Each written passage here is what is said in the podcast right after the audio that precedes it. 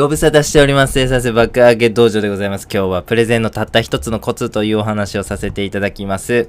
普段より30%ゆっくり話す、これのみで素晴らしいプレゼンを実現できます。緊張している状態でプレゼンするとですね、呼吸が浅くなって早口になってですね、なんか息継ぎも変みたいな感じになりますよね。皆様ご経験あるんじゃないんでしょうか。そういうプレゼンをしてしまいますと伝わりにくいし、息継ぎが変っていうことで、あいつめっちゃ緊張してんなーっていう風にバレて恥ずかしいということがございます。ということで解決策でございますね。普段話すスピードの約30%ぐらいですね。ゆっくりめで話そうと意識してですね、プレゼンしてほしいなという風に思っております。どんな恩恵を受けられるかと言いますと、まず一つ目、リラックスできますね。はい、ゆっくり呼吸できますんで、自然と、えー気持ちも落ち着いてまいります。二つ目、余裕できます。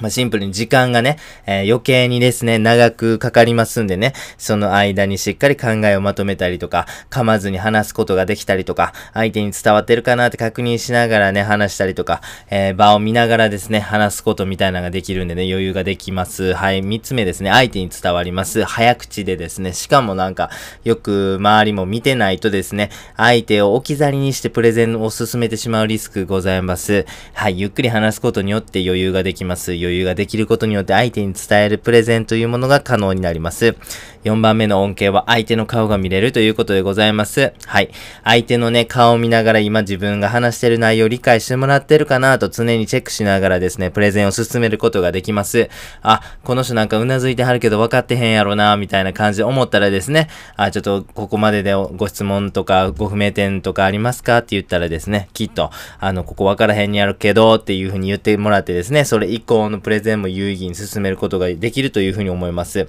たった一つのコツでございます。30%ぐらいゆっくりで、ゆっくり目で話すですね。それだけでプレゼンうまくいきますんで、ぜひやってみてください。ということで最後に、やってみようのコーナーでございます。プレゼンのコツですね。30%ゆっくり話してみようということをお届けいたしました。これ速攻性が半端やないです。これに気づきましてね。